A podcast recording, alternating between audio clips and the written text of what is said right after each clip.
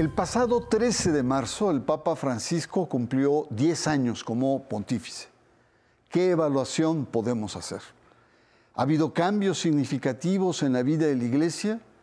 ¿Por qué el pontificado de Francisco ha sido muy cuestionado por unos y alabado por otros? A 10 años del pontificado de Francisco, aquí, en sacro y profano. Estamos a una década de que Benedicto XVI se convirtiera en el primer papa en renunciar al papado desde que Gregorio XII hiciera lo mismo en el año 1415. Se convocó a un tenso cónclave para elegir a su sucesor. En la quinta votación, los 115 cardenales electores eligieron a Jorge Mario Bergoglio, jesuita arzobispo de Buenos Aires, para ser el próximo pontífice. Ese día histórico fue el 13 de marzo del año 2013. El Papa Francisco inició su papado eligiendo el nombre de Francisco de Asís. Es el primer papa que elige este nombre para señalar que su pontificado va a estar atravesado por conseguir la paz, por la defensa de los empobrecidos y por amar la creación. También su intención es construir una iglesia pobre, de los pobres y con los pobres deja claro que los desposeídos, los desheredados, van a ser el centro de su ministerio. Desde el primer momento, su salida al balcón lo hace con una vestimenta sencilla. No quiere oropeles ni lujos medievales. Con una sonrisa se presenta ante el mundo con sus propios zapatos viejos. Ya no reside en el palacio, sino en un sencillo hotel llamado Casa de Santa Marta en la Ciudad del Vaticano. Francisco tiene 86 años y tiene como reto la reforma de la curia y el gran sínodo sobre sinodalidad. Buenas noches. La celebración de los 10 años del Papa Francisco es un tema vital, ineludible en la vida de la Iglesia. Mire usted, hace 10 años renunció el Papa Benedicto XVI en medio de una crisis profunda lucha de poder entre bandos de la curia romana, los lobos contra los cuervos, así se llamaban, filtraciones de información confidencial en la Santa Sede, el fenómeno de Batilix, que fue realmente muy sonado, crisis financiera, excesivos lujos de altos funcionarios del Vaticano, escándalos de pederastia clerical, lobbies gay en Roma y sobre todo un papa rebasado el Papa Benedicto XVI, que él mismo reconoció que ya no tenía la fuerza de conducir la agobiada Iglesia Católica.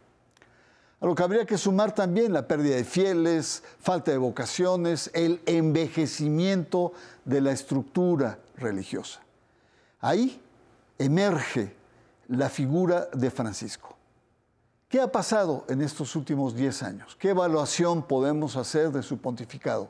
Y para ello agradezco la presencia del doctor, sociólogo en eh, cuestiones religiosas, en catolicismo contemporáneo, Fortunato Malimasi.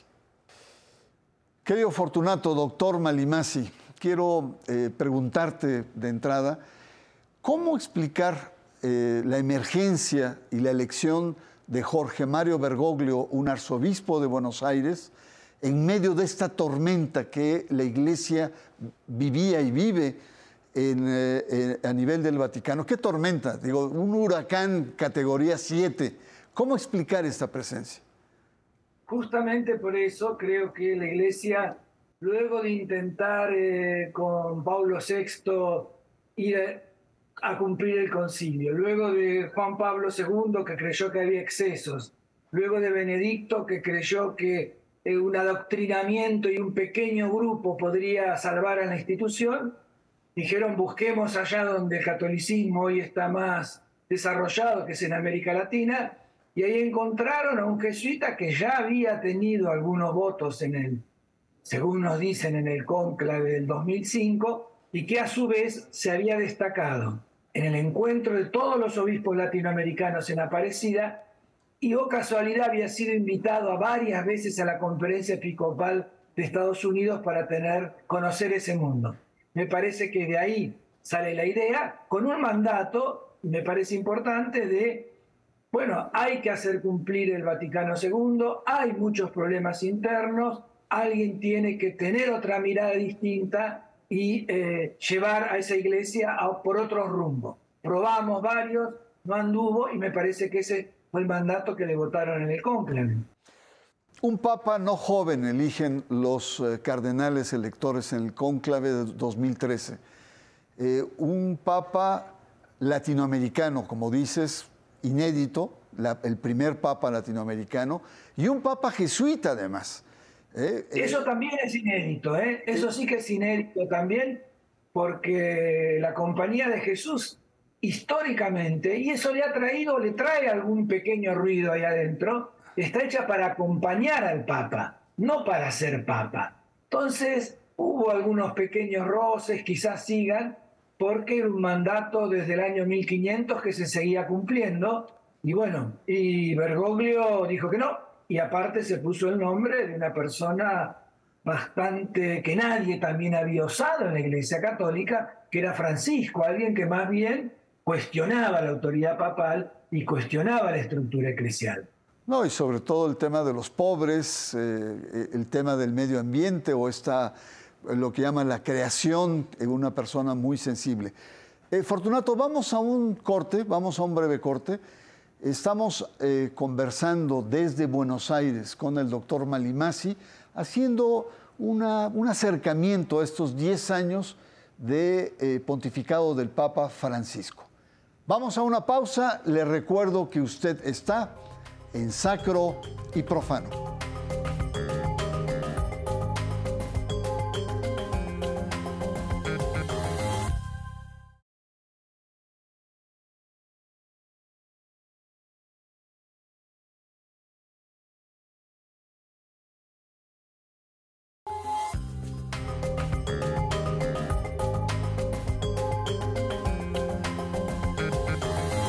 Los 10 años del Papa Francisco al frente de la Iglesia Católica, em, un Papa que recupera el espíritu dialogante del Concilio Vaticano II, al parecer, un diálogo con lo contemporáneo, con el hombre la mujer, eh, expresado fundamentalmente en su encíclica Fratelli Tutti, o el cuidado del medio ambiente, la casa de todos, en Laudato Si.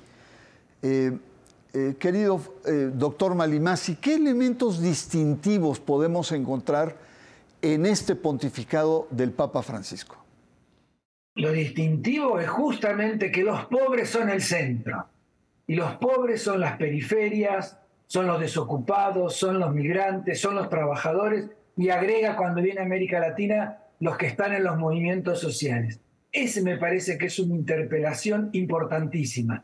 Y el hecho que haya hecho su primera cuando va a Lampedusa, porque muchas veces en Europa los pobres están afuera, son los africanos, latinoamericanos, asiáticos, cuando dice no, el migrante es una persona con derechos y nosotros tenemos que ser capaces de acogerlo en nuestras comunidades, en nuestras sociedades. Y ahí, bueno, y a partir de ahí hay un debate enseguida que se hace en Europa si es un populista, un comunista, que no tiene en cuenta eh, la situación en la cual esa Europa amenazada empieza a decir y a no querer escucharlo y empieza a denunciarlo. Esto es lo que me parece a mí importante y hace después que eh, si es el de los pobres el discurso central, bueno, los demás temas son secundarios. Es cuando él dice eh, que la fundamental, nadie es dueño de la propiedad, la propiedad es de Dios y la propiedad privada es subsidiaria, y hipoteca social. Bueno, eso escandaliza, no porque sea innovador, no porque sea comunista, porque es la larga tradición católica que trae. Y esto me parece casi siempre en Bergoglio es esa larga tradición que trae. Él en, eso innova muy poco, él es, en eso es un conservador, uno podría decir, trae esos temas. Ahora, una cosa es traerlo como un tema más y otra cosa es hacerlo el centro de su catequesis, de su presencia, de sus viajes y de su lenguaje. Y ahí me parece que esto es fundamental. Eh, Fortunato, a ver si te entiendo bien. Eh, al final del pontificado de Juan Pablo II y durante todo el pontificado de Benedicto XVI, primaba la agenda moral, tema del aborto, el tema del rol de la mujer, el tema de los matrimonios igualitarios o entre homosexuales, la condena sistemática hacia los homosexuales, en fin, una serie de temas. si entiendo bien, el Papa Francisco, sin renunciar a esos principios, el Papa lo que hace es exalta la agenda social de la Iglesia, que tiene una tradición, etcétera. Pero esto requiere un, digamos, eh, creó muchas reticencias, hizo ruido este cambio que hizo el Papa.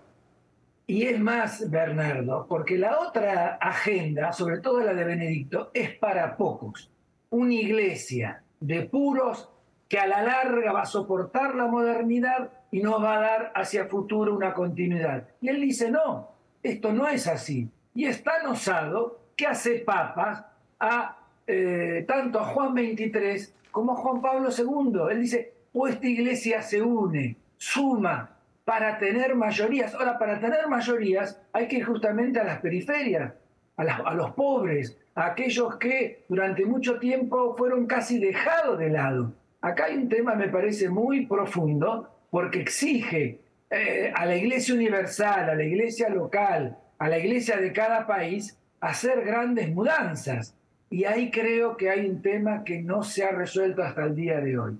¿Por qué? Porque exige salir del espacio de la parroquia que tiene casi 500 años, salir de la comodidad de donde están en los colegios para decir, esto hay que ir hacia otro lado, insertarse en otro lado y vivir en ese mundo de los pobres y ahí acogerlos y ahí volver a tener una presencia importante en la sociedad, en el Estado, en la política.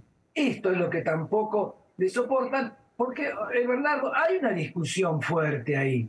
Si es una iglesia pequeño resto o es una iglesia que tiene que llegar sobre todo al conjunto de la sociedad y en ese conjunto a los más pobres, o se queda con un pequeño grupito, pequeños grupos eh, de gente con un liderazgo carismático muy fuerte, con mucho dinero, y soy casi correa de transmisión más de grandes grupos económicos que de los movimientos sociales. Ahí me parece que hay una, ¿cómo es? una tensión muy fuerte que habrá que ver cómo se resuelve, te insisto, en México, en Argentina, en Francia, en Filipinas o en Nigeria, porque no estamos acostumbrados a ese tipo de mirada los últimos 40 o 50 años en la Iglesia Católica. Eh, Fortunato, eh, te invito a regresar otra vez a, la elección del Papa en 2013, en marzo de 2013. Y ahí uno de los grandes temas que los cardenales electores mandataron al, al Papa fue la reforma de la curia. Una reforma que era poner orden en tantos escándalos, en malversación de fondos, en, en fin, todo lo que ya sabemos. Eh, en, ese, en ese, ¿Cómo evalúas lo que ha hecho Francisco? Tardó cerca de nueve años eh, y plantea eh, ciertas directrices para algunos novedosas, para otras incomprensibles, de una iglesia más volcada a lo pastoral que a la administración, digamos, la gestión de lo religioso. Bueno, eso es un intento que él tiene. Ahora ahí sí que me parece que es un poquito más problemático Pablo VI tenía los movimientos de acción católica, los movimientos especializados. Juan Pablo II puso muchísimo dinero, personal, para los nuevos movimientos religiosos, legionarios de Cristo y todo lo encarnado, el Opus Dei.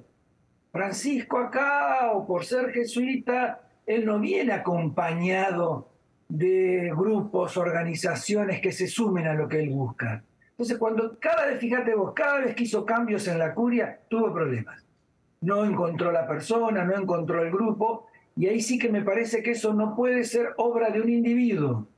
Por más papa, por más ser espectacular, no puede, tiene que ser, esas estructuras se cambian con movimientos que tienen que venir desde abajo, con mucha fuerza, con mucho apoyo. Y eso es lo que veo, o él no pudo, o no quiso, o no sabe, eh, cómo implementarlo y me parece que son los gravísimos problemas que está viendo. La curia sigue siendo, la curia sigue mandoneando. Alguien de la curia estos días fue a Alemania y es difícil decirle no fue enviado por el Papa, porque entonces quiere decir que no controlas a la curia. cuando le va a decir a los obispos alemanes, ustedes eh, son casi igual que los nazis, ustedes no pueden seguir en esto. Entonces, ahí hay un problema, una tensión, o no pudo, o no quiso, o cuesta mucho tiempo transformarla, pero si no se la transforma esa curia, no hay posibilidad de tener otro tipo de catolicismo como el que estamos hablando. Correcto. Y también me gustaría escuchar tu opinión, Fortunato, sobre eh, la presencia y el liderazgo del Papa a nivel internacional. Es decir, eh, eh, tomando en cuenta que, Juan Pablo II le toca prácticamente la Guerra Fría, la caída del socialismo, el, Benedicto XVI se concentra mucho en Europa, en esa iglesia de restos, contra el relativismo. y ¿Cuál sería el sello? ¿Cómo ves esta presencia internacional y este liderazgo de Francisco? Bueno, ahí sí lo veo al hábil pastor político que mira el mundo no solo desde la teología, sino de lo social, lo político y lo cultural. La idea, me parece, ahí de Francisco es, al menos en la política internacional, al menos en ese espacio que tiene, como jefe del Vaticano, donde hay más de 180 representantes diplomáticos, presentarse como algo distinto, como algo eh, que subvierte el orden internacional, que está en contra del capital financiero, que está a favor de la paz.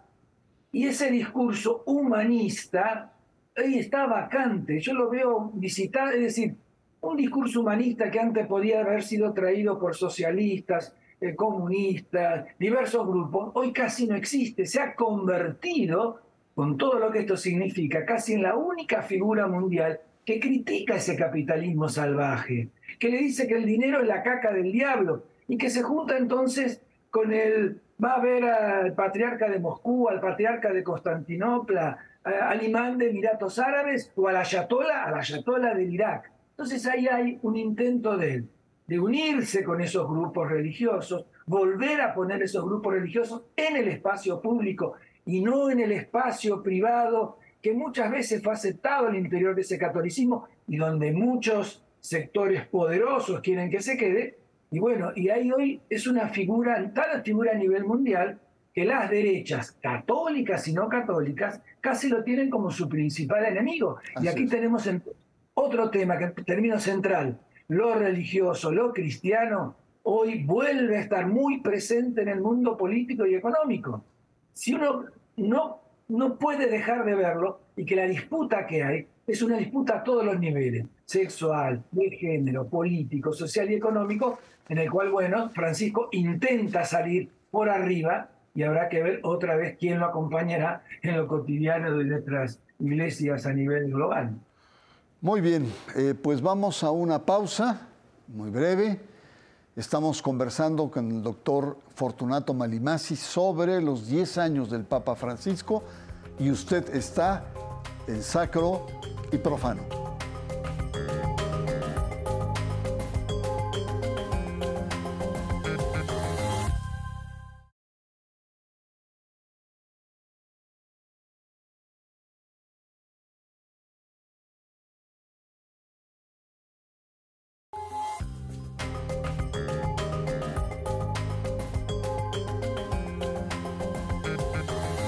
Regresamos, estamos conversando con el doctor Fortunato Malimasi, 10 años del pontificado del Papa Francisco y en la última intervención nos dejó calados, en cierto sentido, cuando dice que lo cristiano y lo católico cada vez más en diferentes países está eh, em, teniendo incidencia o vínculos con lo político.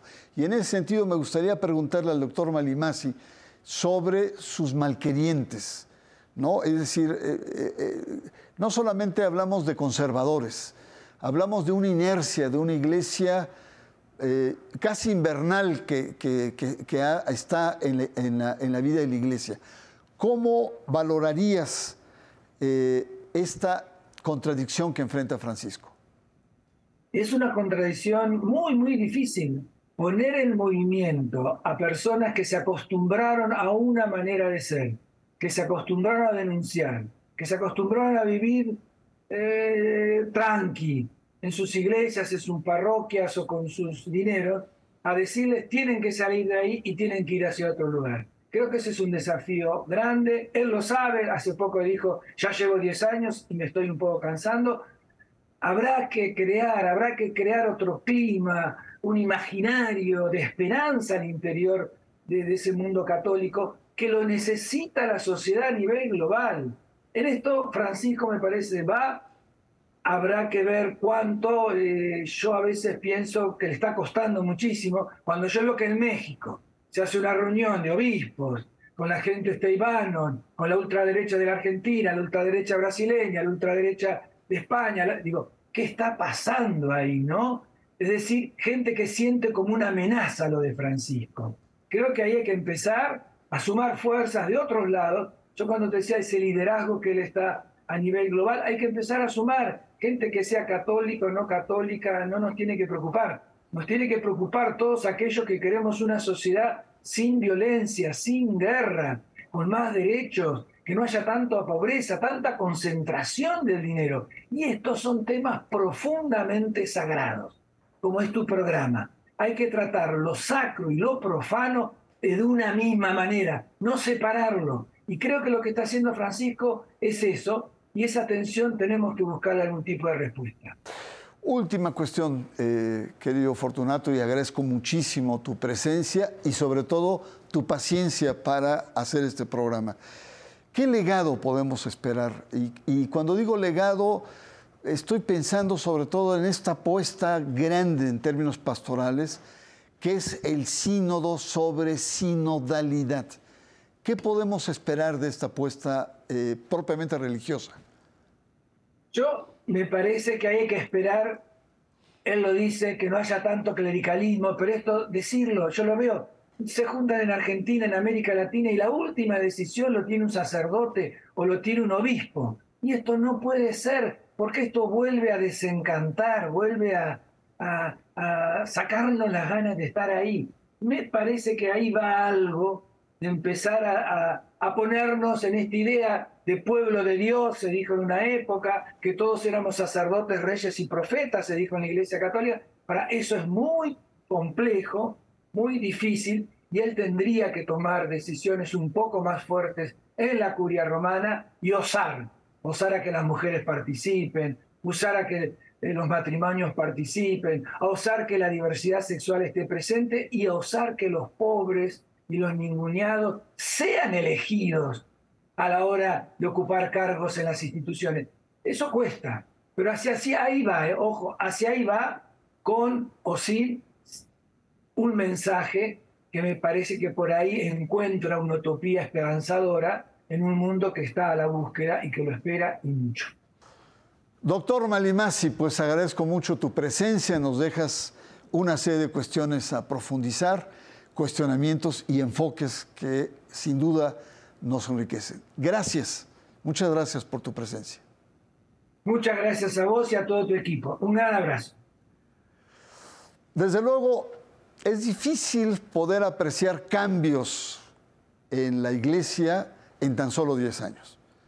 ¿Qué son 10 años? Son apenas un abrir y cerrar los ojos de una institución que tiene más de 2.000 años en nuestra nuestras diferentes culturas y civilizaciones. Pero ahí está la estructura religiosa, con una gran capacidad de recrearse.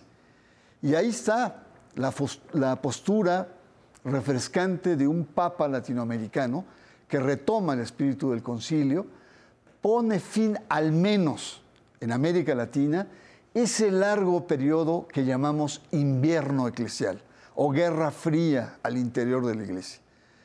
Y por lo que he conversado con el doctor Malimasi, para mí hay tres ejes que son fundamentales a seguir. Uno, el sínodo.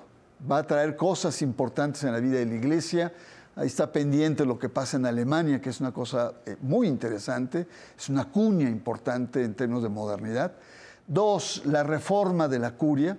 No basta simplemente el diseño, hay que acompañarla, hay que transformarla, hay que crear una nueva cultura digamos, de gestión en la vida de la iglesia.